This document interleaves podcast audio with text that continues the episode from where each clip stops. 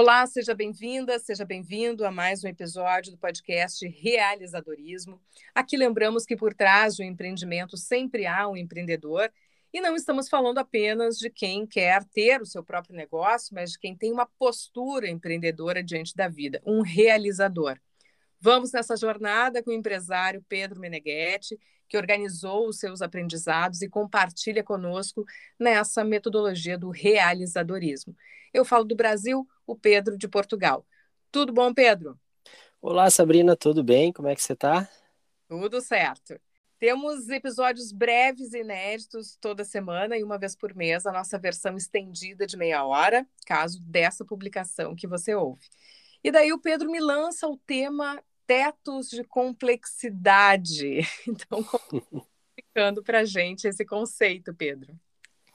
Pois é, Sabrina. A vida ela é uma, uma série de, de fases, de estágios de crescimento né? Em todos os estágios, chega um certo ponto que ele atinge um, um limite, onde a gente não consegue mais crescer dentro desse estágio.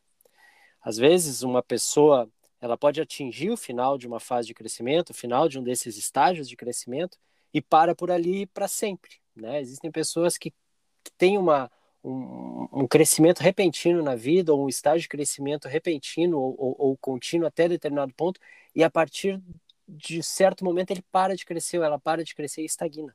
Né? Só que os verdadeiros empreendedores, ou os realizadores aqui no caso, eles continuam migrando de uma fase de crescimento, de um estágio de crescimento para outro, é, sem continuamente, vamos dizer assim, né? Não tem um ponto final onde essas pessoas elas param de crescer. Até porque no momento que uma pessoa que ela é por natureza empreendedora, por natureza ela é realizadora, ou ela está crescendo ou ela está definhando. Não existe platô, não existe estar parado. Se a pessoa que é realizadora de fato parar de crescer, ela começa a definhar, ela começa a morrer por dentro. Então, é, essas pessoas, é, mesmo quando já estão ali pelos seus, sei lá, 60, 70, 80 anos, elas ainda têm aquela sensação de que tem muita coisa para ser conquistada, muita coisa para ser feita, muitas oportunidades que precisam ser aproveitadas, capitalizadas. Então essas pessoas elas nunca chegam num ponto e falam, ok, já cresci bastante, vou parar por aqui. Não, isso não é o caso dos realizadores, né? Só que na medida que a gente cresce, em cada um desses estágios de crescimento, a gente que a gente vai adquirindo mais experiência, né? Uh, a gente vai resolvendo problemas, a gente vai criando negócios, a gente vai expandindo as nossas vidas em vários é, aspectos, né? Uh, cada uma dessas experiências elas vem com um preço, né? Elas têm um, um, uma, um efeito colateral aí, elas cobram o preço, que é cada transição, cada problema, esses que a gente resolve, cada conquista que a gente tem, eles adicionam um pouquinho de complexidade na nossa vida, tá? Essas complexidades, elas podem é, é se manifestar de diversas maneiras, pode ser é, registros contábeis que a gente precisa é, manter a partir do, do, do, estabelecimento de um novo negócio, obrigações que a gente passa a ter que cumprir, novas habilidades que a gente precisa aprender, é, relações complicadas que a gente precisa entrar em função de determinado, uh, determinado objetivo que foi alcançado, reuniões, discussões, pesquisas, os, os exemplos se, é, podem seguir. E tudo isso vai aumentando a complexidade nas nossas vidas, até que chega um ponto em que o aumento dessa complexidade é, vinda desses estágios de crescimento que a gente vai passando, elas atingem um limite que nos impedem de continuar crescendo. Eles não nos permitem mais adquirir novas capacidades, eles não nos permitem mais melhorar nossa performance, eles não nos permitem mais melhorar os nossos resultados. E esse é o teto de complexidade. Na medida que a gente vai atingindo os nossos objetivos, complexidades vão sendo adicionadas à nossa vida, até que eles são tanta, eles, eles vão se somando até que chega um ponto que nós atingimos o nosso teto de complexidade. E a partir dali, a gente só consegue crescer a partir de um, de um movimento onde a gente consegue extrapolar esse teto de complexidade. O teto de complexidade, Sabrina, ele pode acontecer aos 12 anos, aos 18 anos, aos 50 anos, aos 70 anos, eles é, não importa a idade, tá? E quando alguém atinge esse teto de complexidade, nenhum novo crescimento ele é possível, até que um novo estágio é atingido, e esse novo estágio é um estágio de simplicidade.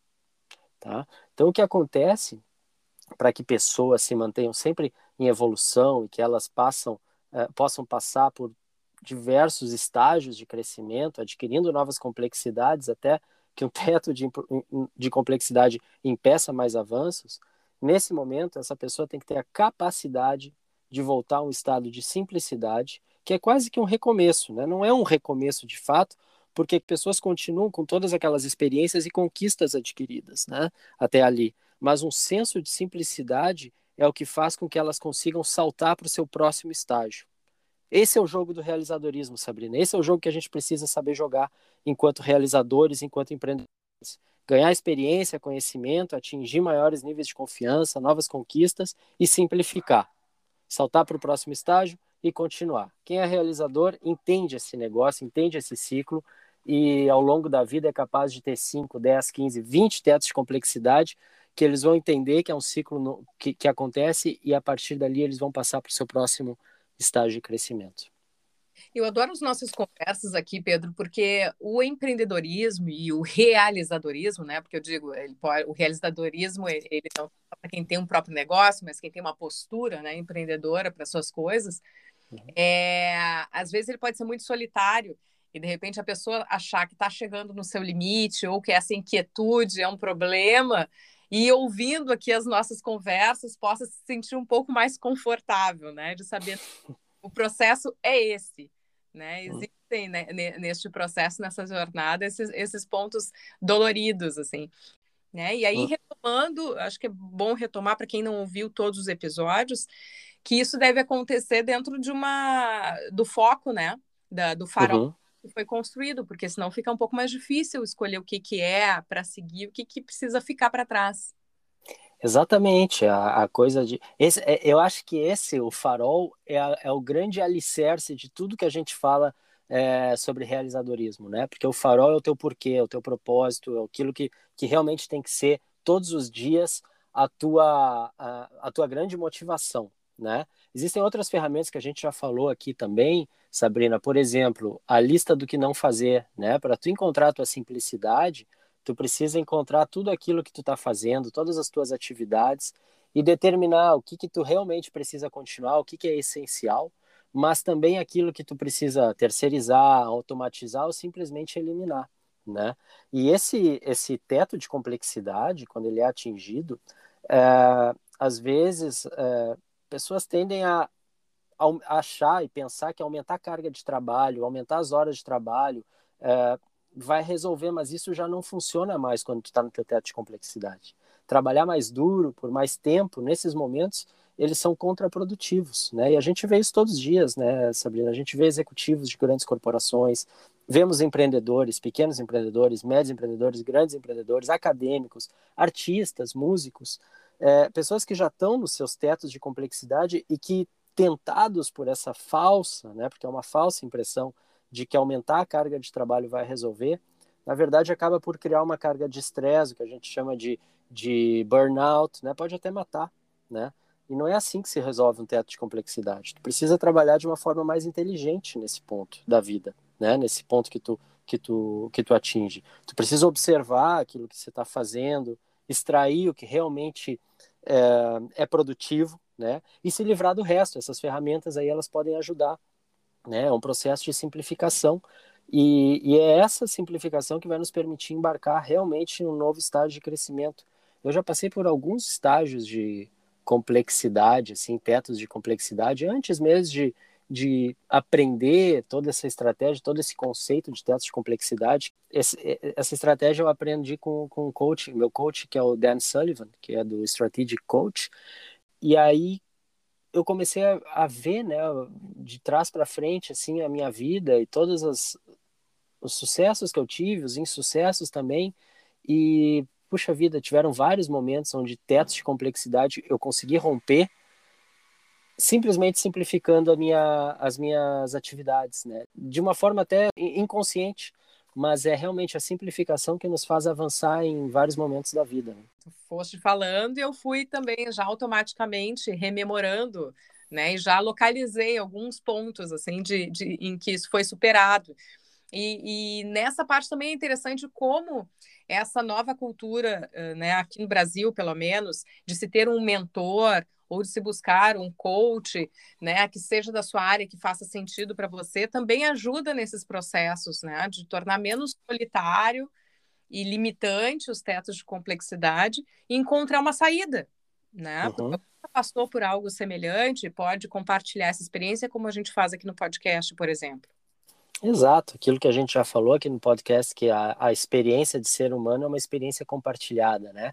E, e muita existe às vezes muita restrição a esse pedido de ajuda ou essa é, essa busca, né, por, por uma por uma mentoria, por uma consultoria, seja lá o nome que for dado, mas isso é muito importante. Às vezes até você se, é, se valer de uma mentoria de alguém que esteja, por exemplo, se você quer começar um novo negócio e você tem um, conhece uma pessoa próxima que já começou um negócio há um ano atrás, já vale a pena, mesmo que essa pessoa não tenha uma larga experiência como empreendedor, já tem um ano à tua frente, é um ano que você consegue atalhar, é um ano que você consegue simplificar. Hoje em dia, é, com o acesso que nós temos às pessoas, a sistemas, é, aprender na tentativa e erro é, é, errado. Hoje em dia já não é mais assim que a gente tem que aprender. A gente precisa aprender através de compartilhamento de informações, através de busca de informações com quem já fez esse caminho, né? Isso é muito importante. São é, um, uma, uma forma de simplificar. Às vezes a gente não simplifica porque nós temos paradigmas e paradigmas são uh, crenças que nós temos, né? E nós seguimos sempre conforme aqueles nossos paradigmas. Paradigma de que coaching é coisa para aquela coisa, né, que ficou muito estigmatizado de life coaching, por exemplo, que é você ficar na frente do espelho falando quanta, tantas vezes que se ama, e não é nada disso, né? É, mas existe esse paradigma, essa, essa crença, uh, crença de métodos que você vem fazendo há tantos anos e que daqui a pouco não é aquele método que você tem que seguir, é algum outro. Então, essa simplificação também passa muitas vezes por uma reavaliação muito honesta, brutalmente honesta, dos teus próprios paradigmas, uma mudança nos teus paradigmas para que tu possa simplificar e evoluir. E além disso, Pedro acrescentaria a questão da própria cultura, seja organizacional, de onde tu está incluído, ou do teu ambiente, por exemplo, a questão, tu falaste aí da questão de aumentar a carga de trabalho para tentar superar alguma coisa. Uhum. Eu como jornalista, né, trabalhei muito tempo dentro de emissoras, assim, ser workaholic era uma coisa que a gente sentia orgulho. Então, virar uma noite trabalhando, né, não, ah, essa noite eu dormi só duas horas, era quase um prêmio, assim, né? Sim. Então, quando a gente quebra, rompe com esta cultura e tem esse outro olhar de que alta performance uh, passa por descanso, né? passa por equilíbrio, passa por respiro para conseguir né, olhar de outro ângulo, mas não é fácil quebrar né, com, essas, com esses costumes até que nós temos. É, não é fácil até porque a gente vive numa sociedade, nós estamos inseridos numa sociedade, coisa que a gente sempre fala, né, muito, é como nós somos o produto da sociedade que nos cerca ou dos ciclos que nos cercam, né? E mesmo que a gente entenda que aquilo ali não é algo saudável, a gente acaba entrando nesse ritmo é, hipnótico da coisa e, e, frenético. E como tu disse, né, é quase um prêmio dormir duas horas.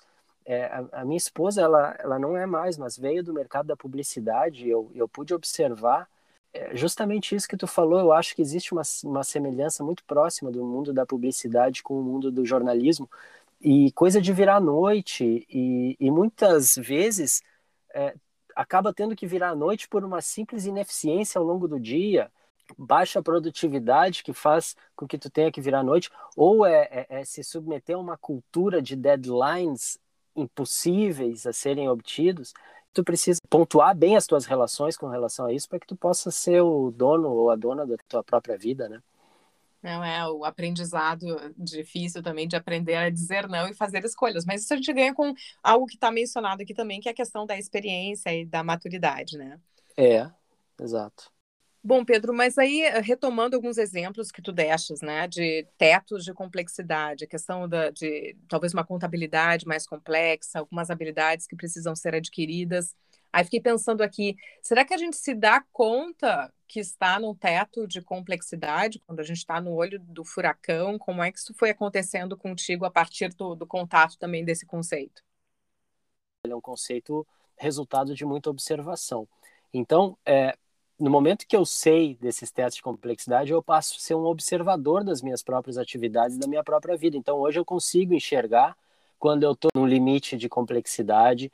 Posso dar alguns exemplos de situações em que eu me vi uh, entrando nessa areia movediça do teto de complexidade, que eu precisava sair de forma inteligente, mas que eu comecei a, a me antecipar a isso. Por exemplo, em, em relação a, a Pedro empreendedor, tá? mundo de negócios chegou um ponto em que eu estava sendo muito, meu tempo estava sendo muito consumido pela administração dos diversos negócios que eu tinha, tá? E aí eu resolvi ver aqueles que realmente são relevantes para aquilo que eu quero, trazendo resultados bons, separar daqueles que já estavam consumindo muito mais do que estavam me trazendo de resultados, me desapegar desses negócios, porque muitas vezes para um empreendedor é difícil esse desapego dos seus próprios negócios, né? O negócio é quase como um, uh, guardadas as proporções, obviamente, mas é quase como um filho e, e, tu tem que tu tem que aprender é, apenas um negócio e encerrar esses negócios. Eu encerrei uma série de negócios ao longo dos últimos anos, é, também criei outros, mas eu vou fazendo esse filtro. Aqueles que dão certo continuam, aqueles que não dão certo saem, né? Esse é um exemplo de simplificação. Por exemplo, eu tinha um, eu tinha um negócio na Estônia que, além da distância, é, me consumia contabilidade num país diferente, um país longe e, e, e toda essa administração à distância que para mim não estava mais sendo muito saudável, eu encerrei. Outro exemplo, investimentos chegam num momento, faz muitos anos que eu invisto, pouca quantidade, muita quantidade, depende da, da, da época da vida, mas eu sempre invisto. E em determinado momento eu tinha muitos investimentos, eu tinha uma pulverização, é bom tu ter uma, investimentos pulverizados e, e diversificados, mas era muito difícil de eu gerir tudo aquilo.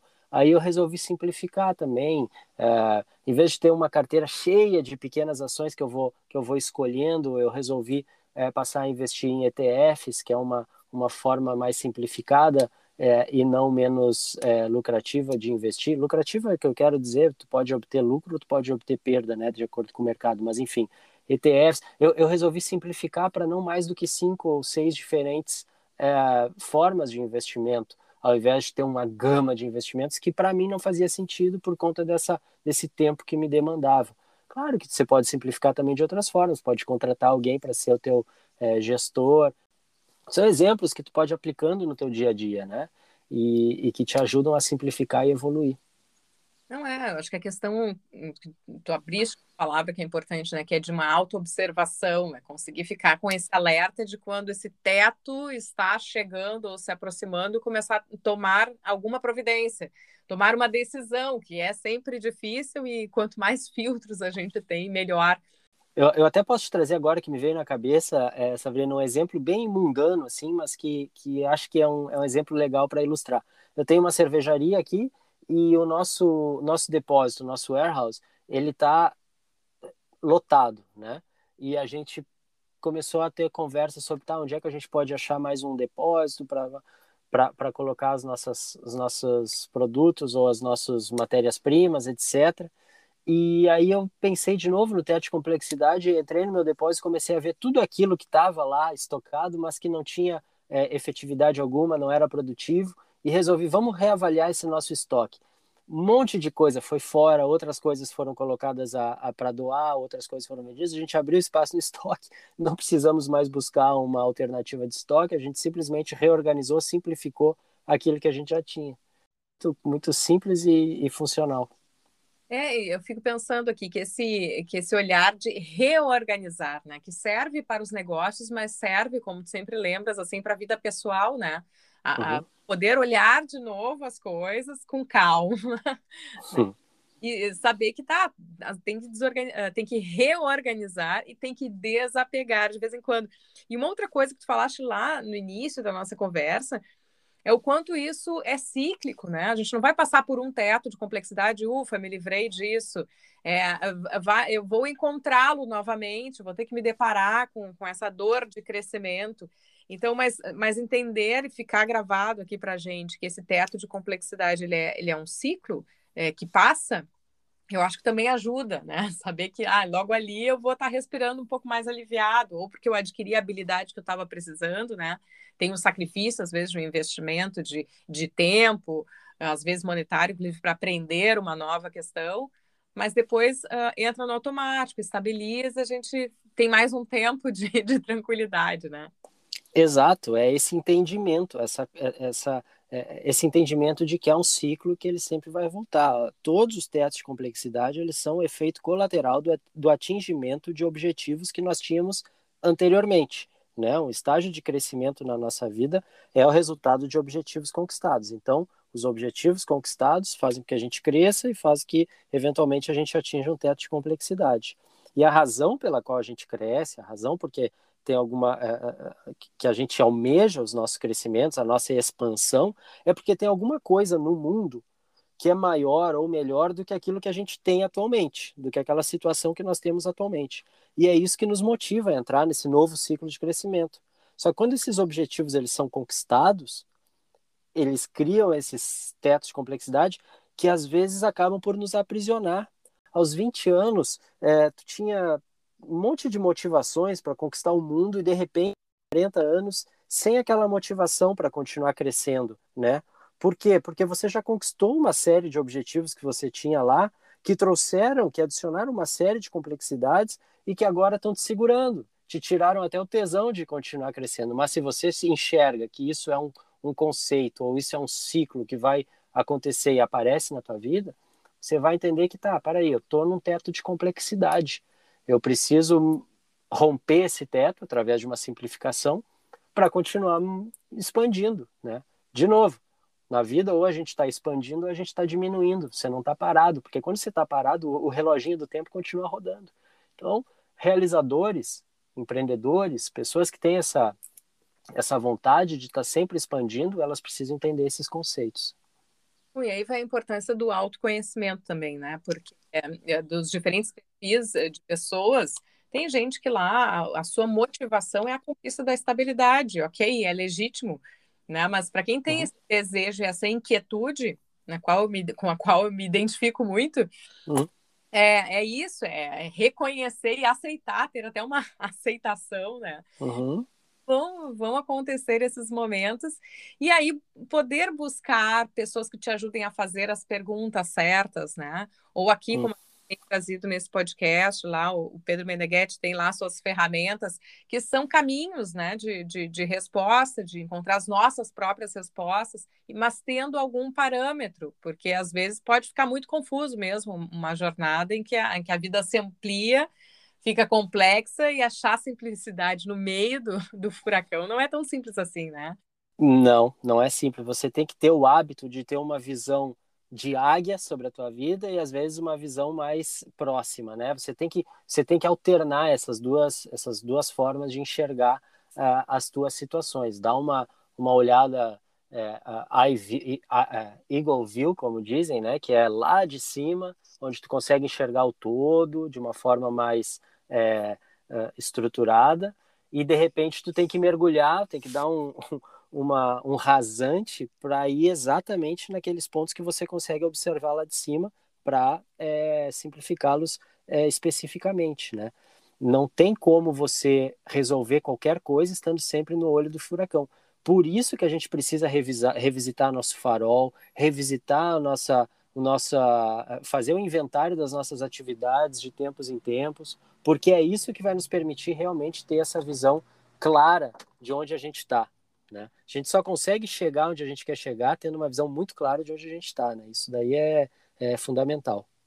Bom, em cada um desses assuntos que o Pedro mencionou agora, a gente tem episódios de podcast que são a maior parte deles bastante curtos, assim, em torno de 10 minutos, que você que está aqui nos ouvindo hoje pode recuperar e acionar cada uma dessas ferramentas, que depois a gente convida também para visitar o site do Pedro, né? pedromendeguete.com, que tem lá tudo salvo e, e disponível para que você faça esse traçado. Porque feliz de quem tem alguém que te ajuda a fazer as perguntas certas, né, Pedro? Ah, é verdade. É muito bom. É muito bom você poder compartilhar e, e, e, ter a confiança, né, de é, quebrar aquele tabu, se, se despir realmente é, dos teus preconceitos e tabus e ter uma conversa honesta com alguém que sabe, que entende o teu lado que já viveu isso que você vive também e que possa te fazer as perguntas certas para te orientar. Né? Porque as respostas a gente não tem para todas as coisas e, e, e, as respostas elas são muito pessoais muitas vezes, né? Agora as perguntas não, as perguntas elas, elas podem ser mais é, assertivas é, na medida que a gente escuta elas de alguém que já passou por um processo semelhante ao teu, né? É, eu, eu, acho que quando a gente chega num teto de complexidade, né, nesses momentos de crise, digamos assim, que a gente está com muitas dúvidas, é tudo que a gente queria era uma resposta pronta, uma receita, né, que o céu se abrisse e viesse, né, Deus te dissesse, é por aqui. Mas não é assim que as coisas funcionam, né? Não, não. Eu tenho um tio meu, eu já, eu já vim aqui com algumas frases de tios meus, né? Uma, uma vez eu, te vim com a, eu vim com uma frase da minha tia que disse que é, pedir ajuda é mais difícil que ajudar. Uhum. E o tio, meu tio marido dela, tem uma outra frase que eu gosto, que é a expectativa é a mãe da merda. Então, é, a gente não pode ter a expectativa de que vão, vão nos trazer as respostas que a gente precisa escutar. Né? As respostas elas vão vir sempre da gente, através de um, de um processo de autoconhecimento, um processo de honestidade consigo mesmo.